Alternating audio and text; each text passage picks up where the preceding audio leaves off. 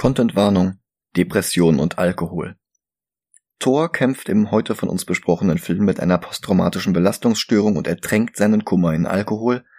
Der Film trifft dabei nicht immer die nötige Ernsthaftigkeit, mit der diese beiden Themen behandelt werden sollten. Das besprechen wir und zwar nicht nur am Rande. Wenn ihr befürchtet, dass euch die Thematik zu nahe geht oder wenn ihr eine Vorgeschichte habt, die bei solchen Szenen eine Belastung für euch darstellt, solltet ihr diese Doppelfolge vielleicht besser überspringen allen anderen wünschen wir viel Spaß mit Avengers Endgame.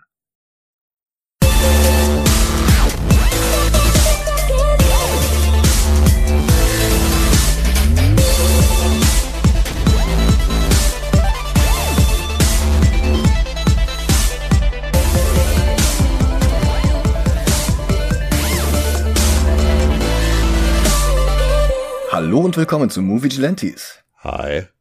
Mein Name ist Michael Heide. Mein Name ist Dennis Kautz. Und diese Folge hätte eigentlich schon am 24. April veröffentlicht werden sollen, exakt vier Jahre nach dem Kinostart von Avengers Endgame in Deutschland. Dem drei Stunden Monumental-Blockbuster gerecht zu werden, hat dann aber leider doch mehr Zeit benötigt, als ich vorhergesehen hatte, und auch jetzt müssen wir die Rezension noch in zwei Hälften aufsplitten. Immerhin, zur Produktion des Films brauchen wir nicht viele Worte zu verlieren, Infinity War und Endgame waren ja im Grunde in einem Rutsch gedreht worden, mit lediglich einer ganz kurzen Pause dazwischen. Tatsächlich wurden beide Filme auch ursprünglich mal als Infinity War Part 1 und Part 2 angekündigt, bevor Marvel den zweiten Titel zurückzog und etwas Geheimniskrämerei veranstaltete, wie der Abschluss der Infinity Saga denn stattdessen heißen sollte. Die Russos twitterten dann im September 2018 ein Foto mit dem Kommentar Look Hard. Und tatsächlich war in dem Schnappschuss eines unaufgeräumten Greenscreen-Studios der Titel versteckt, Allerdings konnte niemand erkennen, dass eine aufgeklappte Leiter für ein A stehen sollte, ein paar Querbalken einer Holzwand für ein E und die anderen Buchstaben sind bis heute nicht entziffert worden. Es sollte wohl Endgame heißen. Naja, alles andere, auch die Vorlage in den Comics, hatten wir schon in Folge 150 besprochen. Darum würde ich dieses Intro heute nutzen, um euch einen kleinen Blick hinter die Kulissen zu bieten. Denn seit der frühesten Planung dieses Podcasts, also einige Wochen vor der Aufnahme der ersten Episoden, sogar ein ganzes Stück bevor wir uns auch nur auf den Titel geeinigt hatten. Also seit wirklich fast vier Jahren haben wir uns jetzt darauf gefreut, den damals noch nicht mal auf Blu-ray erschienenen Film Avengers Endgame hier an dieser Stelle besprechen zu können. Und jetzt haben wir endlich den Punkt erreicht, auf den wir all die Jahre hingearbeitet haben. Erst mit ein paar Klassikern des Superhelden-Genres wie Superman und Batman, dann mit der Road to MCU, bei der wir die Stärken und Schwächen der noch nicht zusammenhängenden Marvel-Filme der 90er und frühen 2000er analysierten und ihre Einflüsse auf Kevin Feige's Marvel Cinematic Universe zusammenfassten. Und dann natürlich mit den MCU-Filmen selbst. Phase 1, Phase 2, Phase 3. Naja, und jetzt ist endlich Endgame an der Reihe. Der Film, auf den Kevin Feige elf Jahre und auf den du und ich fast vier Jahre lang unermüdlich hingearbeitet hatten. Ja. Und das war auch der erste MCU-Film, den wir zwei zusammen im Kino gesehen haben, wenn ich mich richtig erinnere. Echt? Ich meine ja. Krass. Weil ich glaube, der davor war ähm, Captain Marvel, den habe ich mit Mika gesehen. Der davor war Ant-Man, da warst du, glaube ich, auch nicht dabei. Nee, Ant-Man habe ich, äh, boah, da sind wir abends noch von unserem Zeltlager ins Kino gefahren. Mhm. Ja, aber in der Mittwochnacht vor Premiere von Endgame. Da erinnere ich mich noch gut dran. Du hattest schon mit Freunden Tickets besorgt gehabt und ich nicht. Ich habe mir dann spontan noch eine Karte gekauft, vier Dosen Red Bull, weil ich eigentlich schon recht müde war. Und dann bin ich einfach mitgekommen. Wir saßen nicht nebeneinander, aber ein paar Reihen auseinander. Und wir haben hin und wieder mal zueinander rüber geguckt und fanden den, glaube ich, beide ziemlich großartig. Bloß bei der Zeitreiselogik kamen wir nicht ganz überein, aber dazu mehr später. Erst sehen wir uns den Film jetzt nochmal an und überprüfen, ob er unseren Erinnerungen an damals immer noch gerecht wird und ob wir am Ende dieser Folge eine neue Nummer 1 auf unserer Liste haben, auf der seit 2019 Into the Spider-Verse an der Spitze steht. Möglich wäre es, aber sicher ist das nicht. Ich bin gespannt und freue mich drauf. Bis gleich. Bis gleich.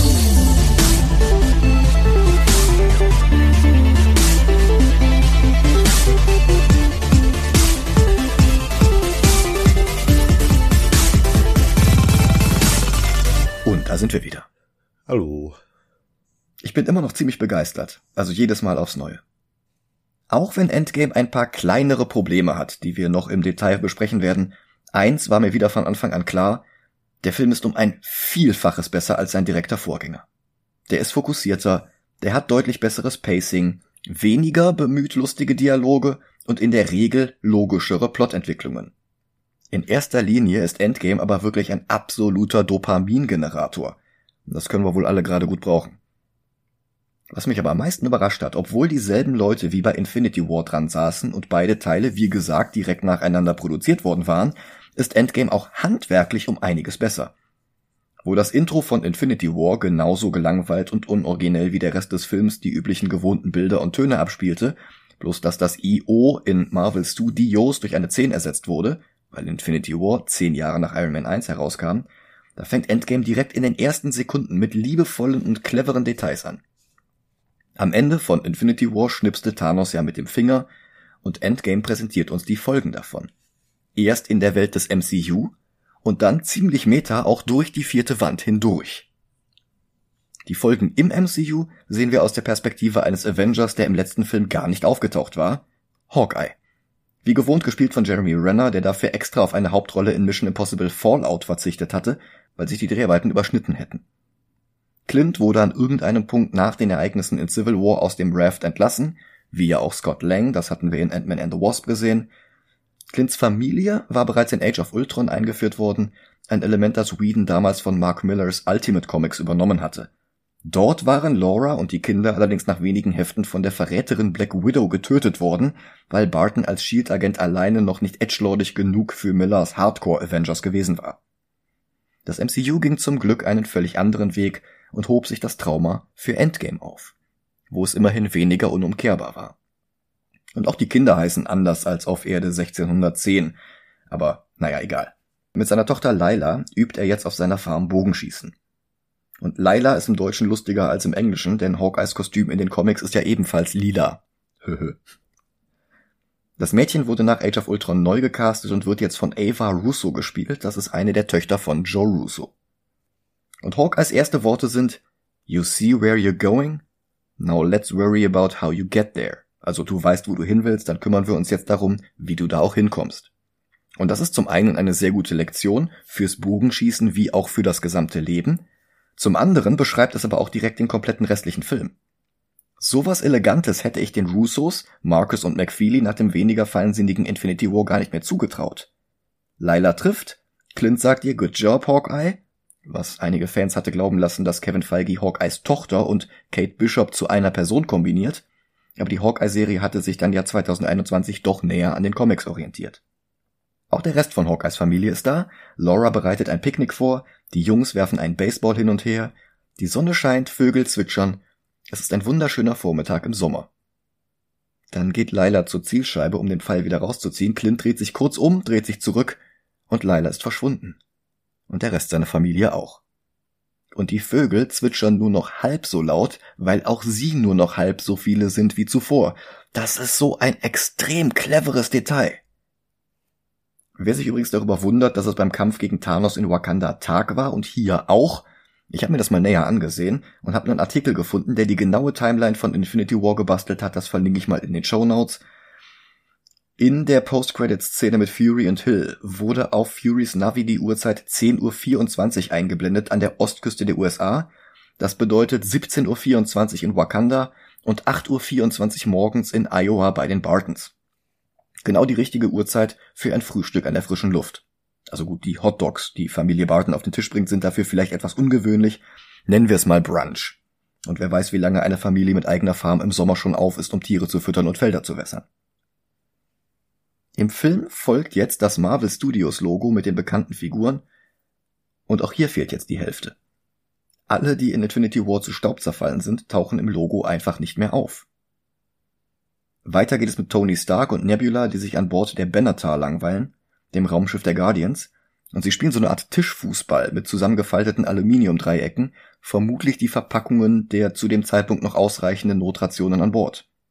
Nebula gewinnt. Und an sich ist das eine lustige Szene, die die Monotonie und Langeweile bei einer Reise durch das All zeigen soll, so wie in John Carpenters Darkstar. Aber es zeigt auch, was beide Charaktere antreibt.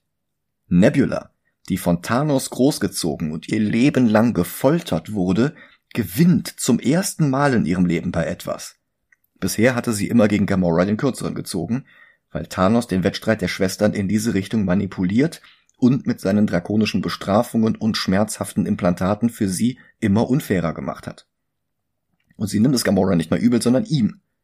Überhaupt, sie sehnt sich nach einer echten Vaterfigur. Tony hingegen hatte ja sogar konkrete Pläne, zusammen mit Pepper ein Kind zu bekommen, allerdings musste er dann Dr. Strange ins Weltall hinterherreisen, und jetzt ist es doch etwas unwahrscheinlich geworden, dass er Pepper überhaupt wieder sieht. Und dann hat er auch noch gerade seinen Protégé Peter verloren, für den er eine Vaterfigur gewesen war. Also wenn das ein Disney-Zeichentrickfilm wäre, dann würden jetzt beide ein Lied darüber singen, was sie in ihrem Leben vermissen. Aber dank Gillen und Downey ist es gar nicht nötig, so dick aufzutragen. Wir sehen schon in ihrer Performance alles, was nötig ist. Nebula und Tony geben sich gegenseitig das, was sie vermissen, einen Vater zu haben, beziehungsweise ein Vater zu sein.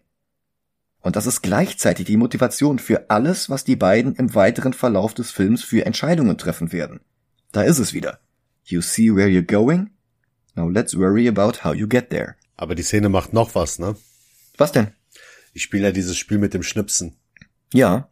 Später im Film, wenn die in New York 2012 sind. Mhm. Was macht Tony da mit Ant-Man? Stimmt, der schnipst. Ja. Mhm. Oh. Das ist mir nicht aufgefallen. Großartig. Naja, und streng genommen ist am Ende dieses, sie müssen jetzt den Handschuh zum Van bringen, auch wieder so ein, wie so ein Fußballspiel. Mhm. Also auch das ist quasi nochmal ein Echo. Naja, dann ein Zeitsprung, denn die Reise nach Hause ist ja gar nicht so einfach.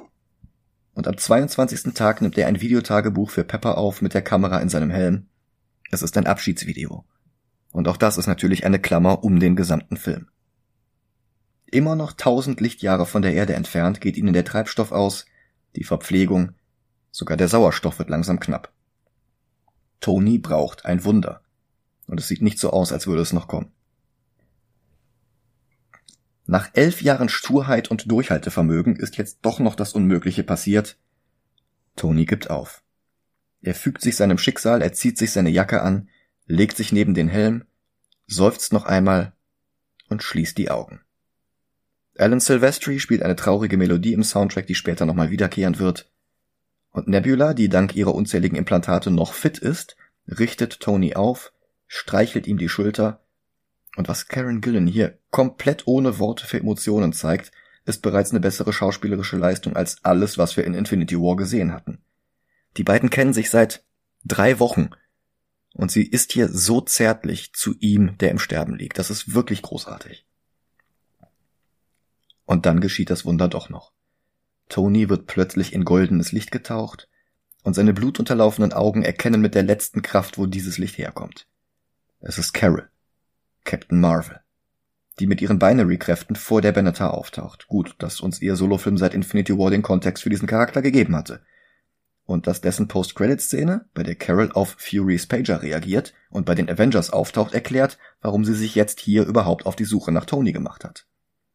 Und damit ist es auch gut, dass wir diesen Film erst vor wenigen Monaten besprochen haben und nicht als ersten oder zweiten Film des MCU, auch wenn er chronologisch natürlich vor dem Großteil der anderen Filme spielte.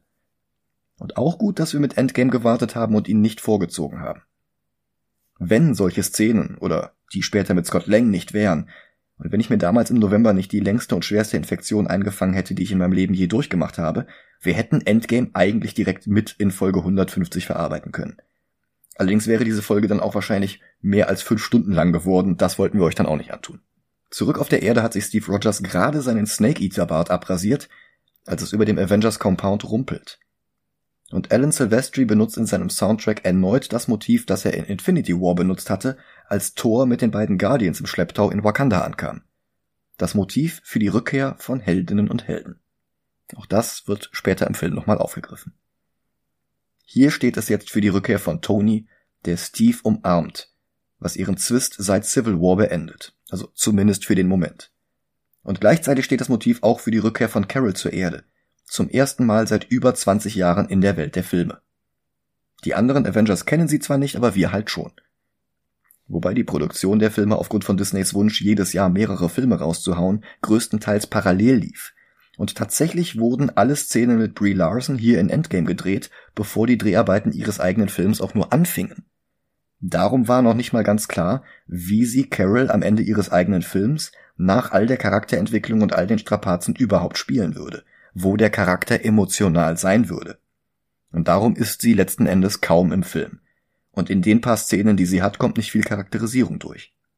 Da bleibt sie nüchtern und bestimmend, ihre in ihrem eigenen Film wiederentdeckte Menschlichkeit scheint nach Jahrzehnten im Weltall erneut begraben. Und das ist eine der größten Schwächen dieses Films. Und es hat natürlich auch nicht geholfen, die YouTube-Aufreger-Onkel von Larsens Performance zu überzeugen. Aber für die gehört Filme nicht zu verstehen und sich dann über Social Justice Warriors aufzuregen ja leider zum Geschäftsmodell. Die nächste Szene ist dann wieder sehr nah am Comic von Stalin und Perez, zumindest das Setting.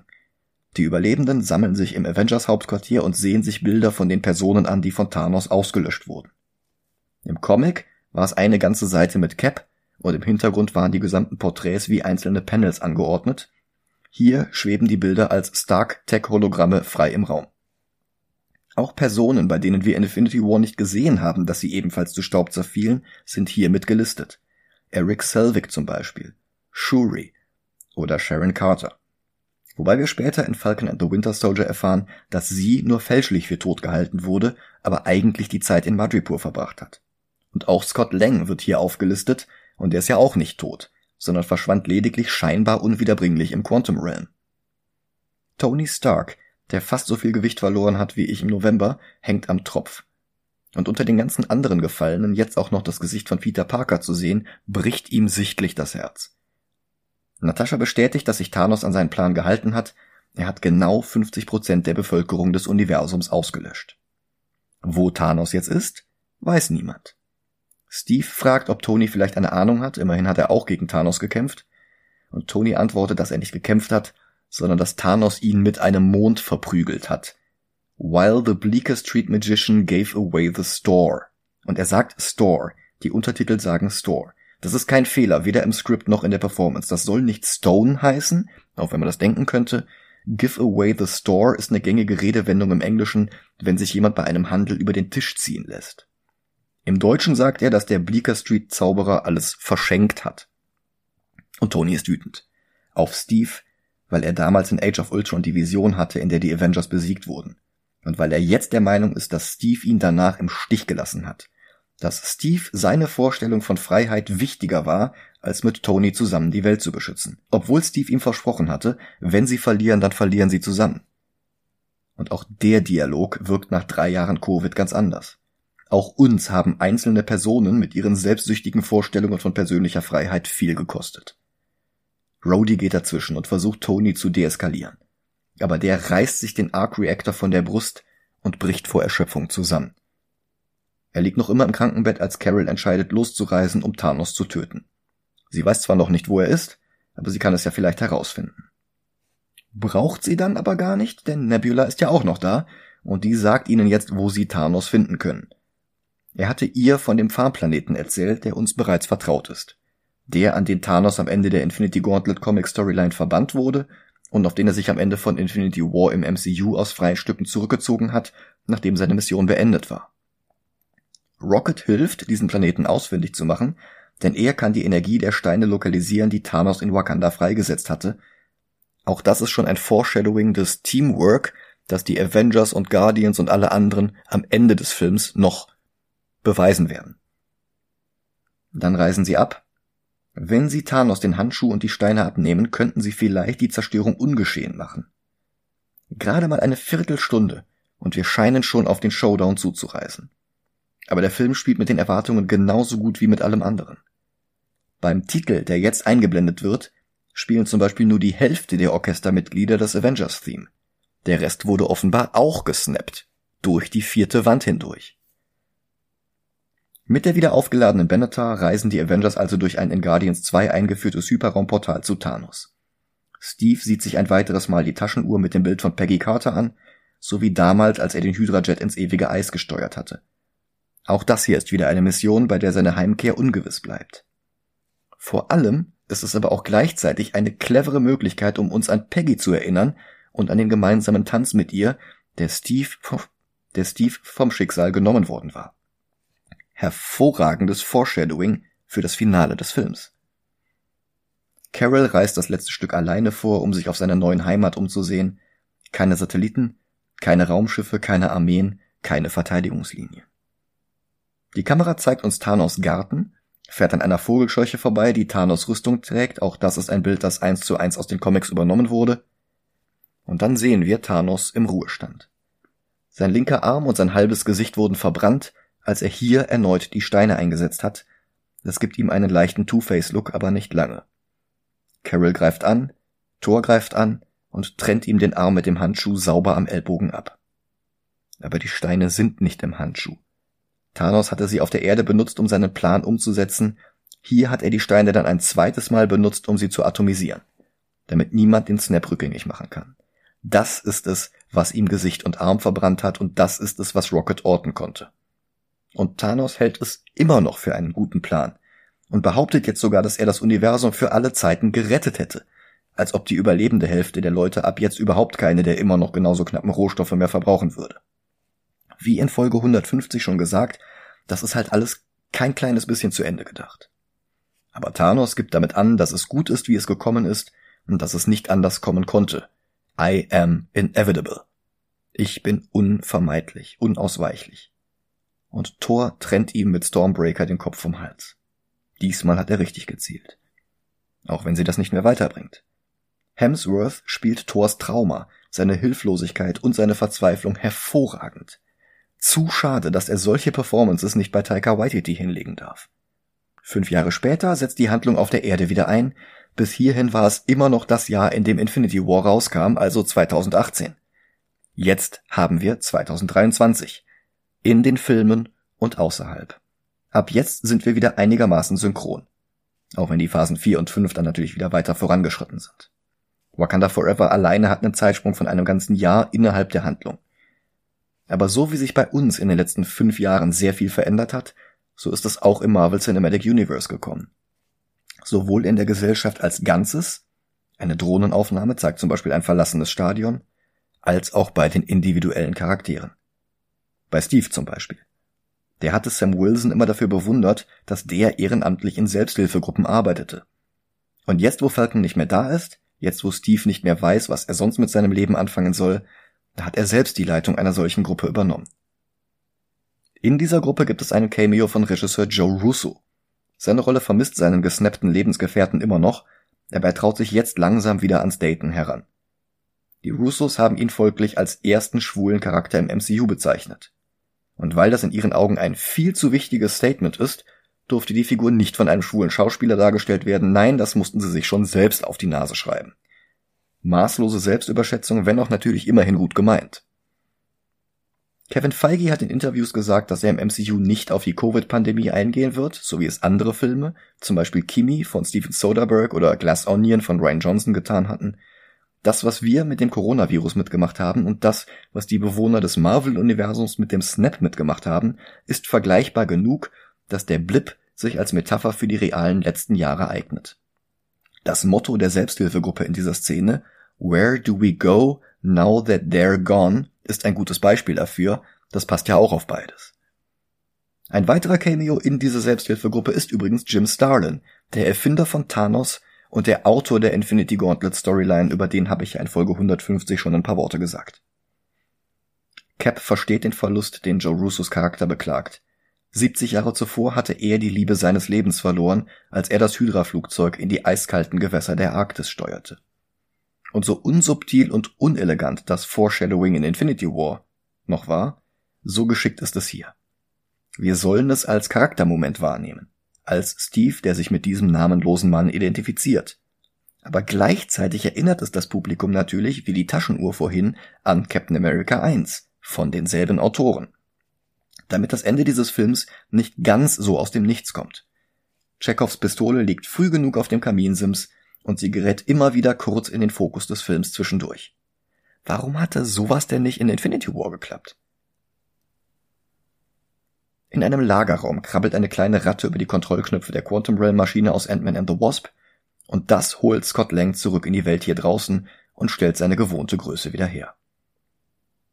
Aber im Gegensatz zu Janet Van Dyne, die in den Jahrzehnten, die sie im Quantum Realm verbracht hatte, weiter gealtert ist, sind für Scott seit 2018 gerade mal fünf Minuten vergangen. Tatsächlich ist er bloß verwirrt, dass er nicht mehr auf dem Dach ist, an dem sie in der Post-Credit-Szene von Ant-Man and the Wasp dieses Experiment begonnen hatten. Und dass er nicht mehr bei Hank, Hope und Janet ist. Verwirrt und verzweifelt hält er ein Schild in die Kamera, damit der Wachmann ihn bemerkt und rauslässt. Dieser Wachmann ist ein Cameo von Ken Jeong, mit dem die Russos schon in Community zusammengearbeitet hatten. Er gesellt sich zu Danny Pudi aus Winter Soldier, Jim Rash aus Civil War und Donald Glover aus Homecoming. Und streng genommen war auch Brie Larson in ein paar Folgen Community dabei. Und Joel McHale war in Spider-Man 2, was seit No Way Home ja ebenfalls zum Marvel Cinematic Multiverse gehört. Yvette Nicole Brown werden wir in diesem Film auch noch sehen. Fehlen eigentlich nur noch Alison Brie, Gillian Jacobs, Chevy Chase und John Oliver, dann wäre der Hauptcast der ersten Staffeln komplett. Mit seinem Hab und Gut auf einem Bollerwagen marschiert Scott durch die Straßen von Mit seinem Hab und Gut auf einem Bollerwagen marschiert Scott durch die Straßen von San Francisco und wundert sich über die apokalyptischen Zustände. Das sieht aus wie in The Stand oder wie in 28 Days Later. An einer Gedenkstätte, die alle gesnappten Bewohner der Stadt auflistet, hat er schon Sorge, den Namen seiner Tochter finden zu müssen, aber stattdessen findet er seinen eigenen. Wie die Avengers-Szene vorhin schon impliziert hatte, die Welt hält ihn seit fünf Jahren für tot. Panisch läuft er nach Hause, ihm öffnet eine junge Frau. Cassie. Fünf Jahre älter, als er sie in Erinnerung hatte, und wie Lila Barton ebenfalls durch eine neue Schauspielerin ausgewechselt. Also gut, in dem Fall ging es auch nicht anders, aber ich vermisse die ansteckende gute Laune ihrer Vorgängerin. Die Marvel übrigens auch für Quantumania nicht zurückgeholt hat, obwohl der ja fünf Jahre nach Infinity War gedreht wurde. Die Schauspielerin stand aber mittlerweile für andere Projekte unter Vertrag. Mehr dazu, wenn wir demnächst mal über Quantumania sprechen. Zurück im Avengers Compound macht sich Black Widow ein Erdnussbutter-Sandwich, ihre Jelena Gedächtnisblondierung wächst langsam heraus, der rote Teil darunter ist mittlerweile länger, als es die blonden Haare jemals gewesen waren. Und das ist natürlich auch ein Stück weit lustig, weil Scarlett Johansson von Natur aus eigentlich selbst blonde Haare hat. Sie beratschlagt sich mit ihren Verbündeten an anderen Enden der Welt oder sogar am anderen Ende des Weltalls. Dabei verwendet sie dieselbe Technologie, die in bisherigen Filmen noch für das World Security Council benutzt worden war, bloß dass wir hier nicht Jenny Agutter, Powers Booth, Alan Dale oder Chin Han sehen, sondern Rocket, Nebula, Okoye, Rhodey und Captain Marvel, die sich mittlerweile einen Kurzhaarschnitt zugelegt hat, was sie noch näher an das Comic-Design von Jamie McKelvey heranführt. Sie hat die Erde schon wieder zurückgelassen, denn was auf der Erde und auf dem Saturn und Titan passiert ist, ist auch auf Planeten ohne Avengers passiert, und da muss sie sich drum kümmern, wenn sonst keiner macht. Okoye berichtet von einem Seebeben in der Nähe von Wakanda. Wahrscheinlich ein Vorgeschmack auf Wakanda Forever, mehr dazu auf unserer Patreon-Seite. Rhodey ist in Mexiko, wo ein paar Drogenkartellmitglieder hingerichtet wurden. Er hält Clint für ihren Mörder. Denn der führt seit Jahren einen gewaltsamen Kreuzzug gegen das Verbrechen, als wäre er Frank Castle. Natascha bittet Rhodey herauszufinden, was Clints nächstes Ziel sein könnte. Dann bricht sie in Tränen aus. Steve versucht sie zu trösten, aber er kommt nicht weit. Selbst dass sich die Tierwelt nach dem Verschwinden von 50 Prozent der Menschheit wieder zu erholen scheint, hat keinen Effekt auf sie. Das ist übrigens ein Phänomen, das nach dem Film tatsächlich passiert ist, nämlich als die Menschen weltweit Anfang 2020 in den Lockdown gegangen waren. Davon hatte die Tierwelt genauso profitiert.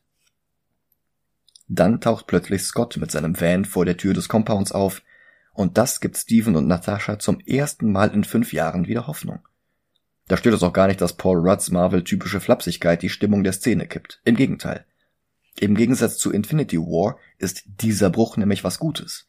Es unterstreicht, dass die fünf Jahre Trübsal vorbei sind. Der Humor, der den traumatisierten Überlebenden des Snaps abhanden gekommen war, kehrt dadurch jetzt fühlbar zurück.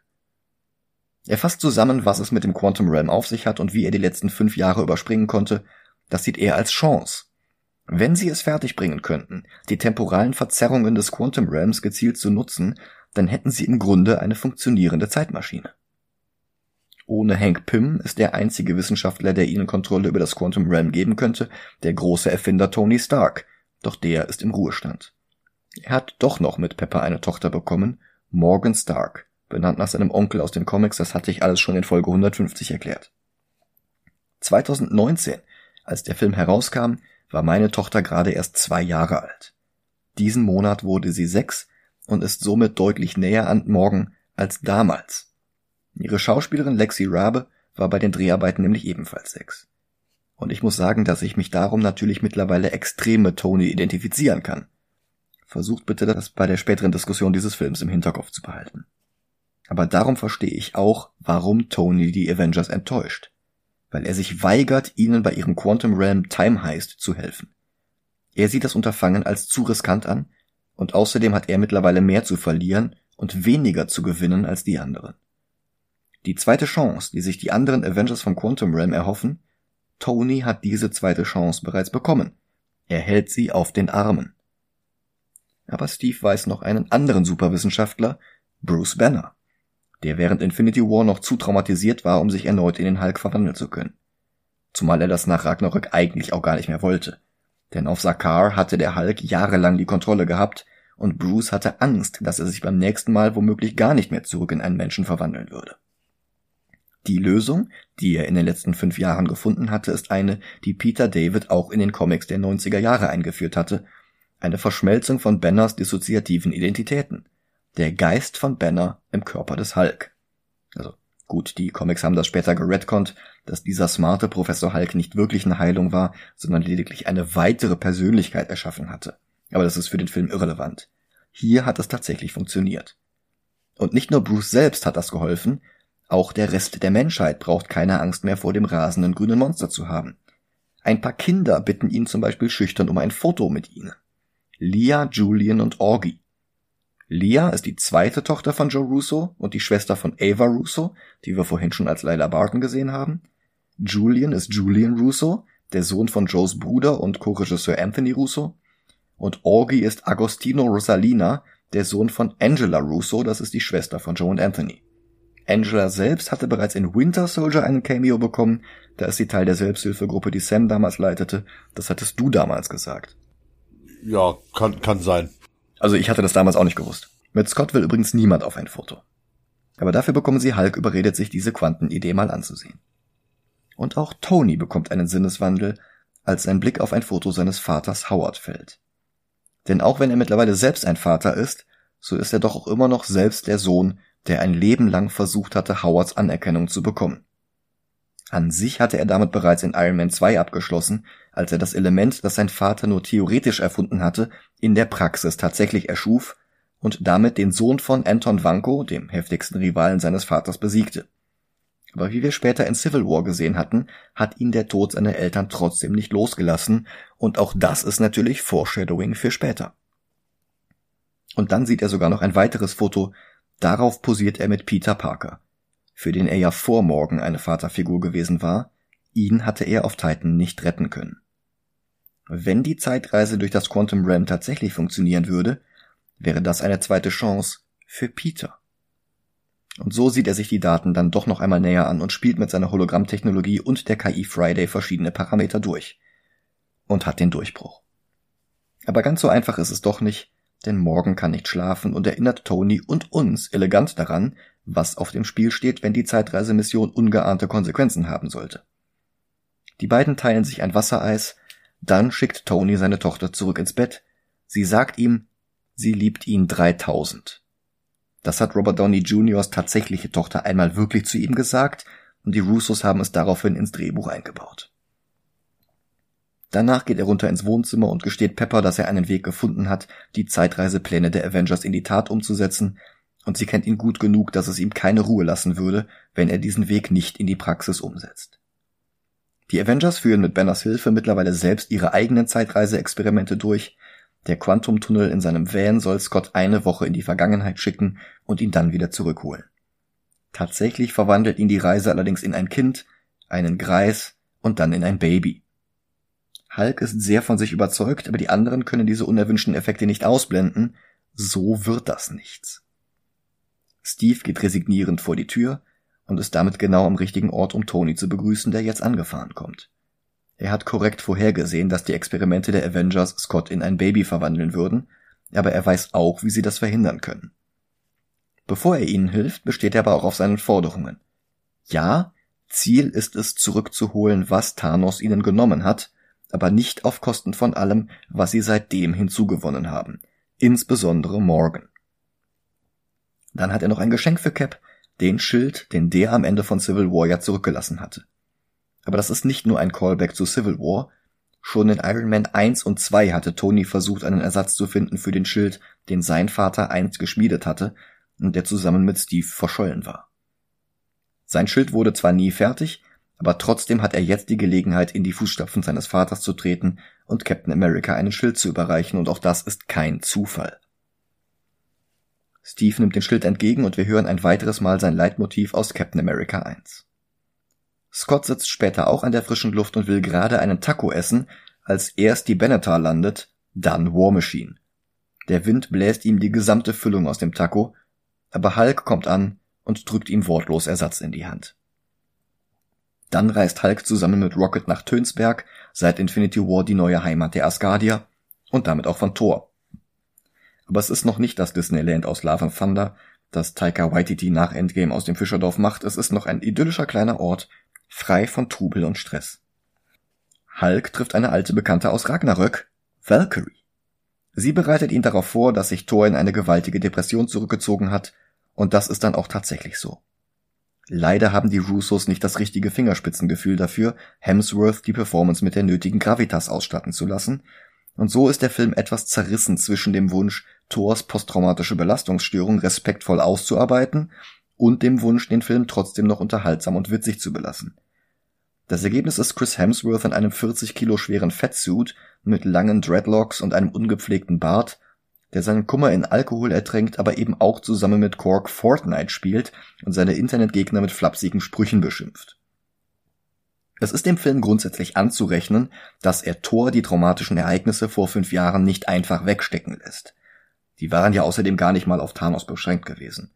In der Zeit vor Infinity War hatte Thor ja bereits seine Mutter, seinen Vater, seinen Hammer Mjölnir und seine Heimat Asgard verloren. Er hatte seine Schwester kennengelernt und die starb dann auch sofort. Dann hatte er eine Möglichkeit, die Welt vor Thanos zu beschützen, und das hat er nicht hinbekommen. Und dem Tyrannen hinterher den Kopf abzuschlagen, hat ihm nicht genug Katharsis gebracht, um diese ganzen Traumata hinter sich zu lassen. Ja, dass er jetzt in eine Depression versinkt, ist nachvollziehbar und erstaunlich tiefgängig für einen MCU-Popcorn-Film. Aber die Umsetzung gefällt mir dann trotzdem nicht uneingeschränkt.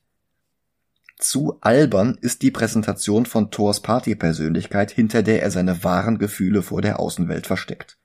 Das Lachen, das Lallen, die Gleichgültigkeit, mit der er seine nächste Flasche Bier mit Stormbreaker öffnet.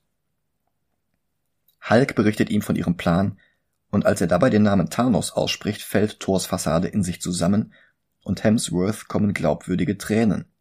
Aber dabei bleibt es nicht. Und als Rocket ihn damit ködert, dass sie auf ihrem Raumschiff auch Bier haben, lässt sich Thor überreden mitzukommen und fällt zurück in diese Flapsigkeit, die der ernsten Thematik nicht ganz gerecht wird. Eine weitere Gruppe Avengers reist in der Zwischenzeit nach Tokio, das mit Neonreklame im nächtlichen Regen eher wie ein Set aus Blade Runner aussieht, als wie das realistische Tokio aus The Wolverine, über den wir in Folge 163 gesprochen haben. Dafür gibt es hier ein Wiedersehen mit Hiroyuki Sanada von dort. Hier spielt hier spielt er aber nicht Shingen, sondern den Yakuza-Anführer Akihiko. Und er wird gejagt von Ronan, der Edgelord-Persönlichkeit, die sich Clint Barton nach dem Verlust seiner Familie aufgebaut hat. In den Comics trug er dieses Ronin-Kostüm ebenfalls eine Weile, allerdings unter ganz anderen Umständen. Ich habe das alles in unseren Patreon-Folgen zur Hawkeye-Serie auf Disney Plus ausführlich erzählt, das wiederhole ich jetzt nicht nochmal. Wichtig ist hier bloß, dass Clint, genau wie Thor, sein Trauma hinter einer neuen Persönlichkeit versteckt. Er richtet Akihiko hin, ohne Gnade zu zeigen. Dann bemerkt er, dass Natascha hinter ihm steht.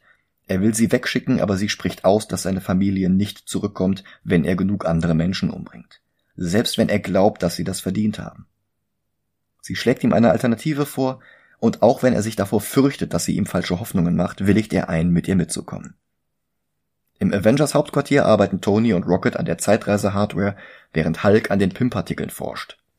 Scott weist ihn darauf hin, dass ihr Vorrat dieser Partikel stark begrenzt ist, seit, die, seit sie Hank verloren haben, den einzigen, der neue herstellen könnte. Rhodey bringt die Sprache auf Zeitreiselogik. Könnten sie nicht einfach noch weiter zurückreisen und Thanos in seiner Wiege umbringen? Aber Hulk und Nebula beharren darauf, dass Zeitreise so nicht funktioniert. Hulk beschreibt das Novikovsche Selbstkonsistenzprinzip, das ich sowohl in unseren Patreon-Folgen zu Loki als auch in den Back to the Future Rezensionen mit Mariella ausführlich erklärt habe. Kurz, Reisen in die Vergangenheit können die Gegenwart und Zukunft nicht verändern.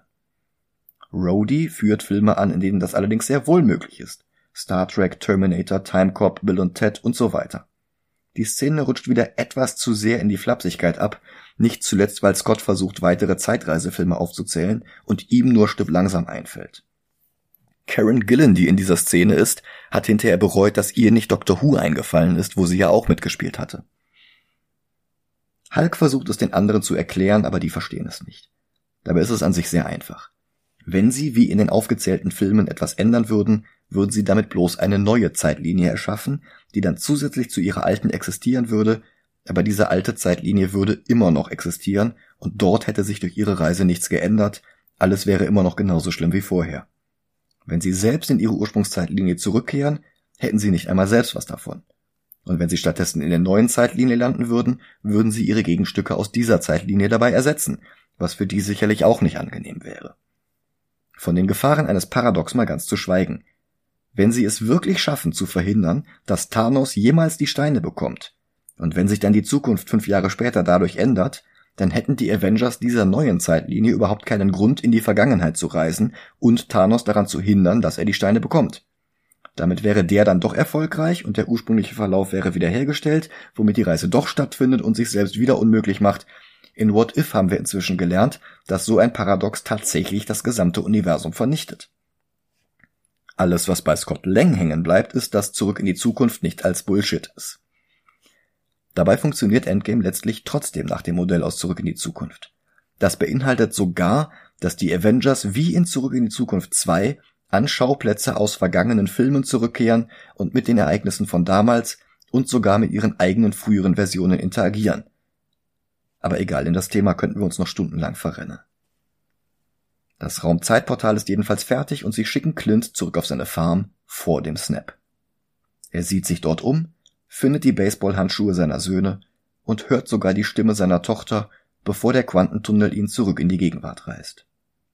Die erste Stunde des Films und damit das erste Drittel ist vorbei und der Film hat sauber das Ende von Akt 1 erreicht. Die Avengers wissen jetzt, was zu tun ist und wie sie das erreichen können. Jetzt müssen sie es nur noch in die Tat umsetzen. Eben genauso wie Hawkeyes Spruch am Anfang des Films. Machen wir jetzt Schluss? Genau. An der Stelle unterbrechen wir diese Doppelfolge, denn wenn wir jetzt auch noch die übrigen zwei Stunden besprechen, wird das hier zu lang. Weiter geht es nächste Woche. Bis dann. Macht's gut, habt eine schöne Zeit. Ciao.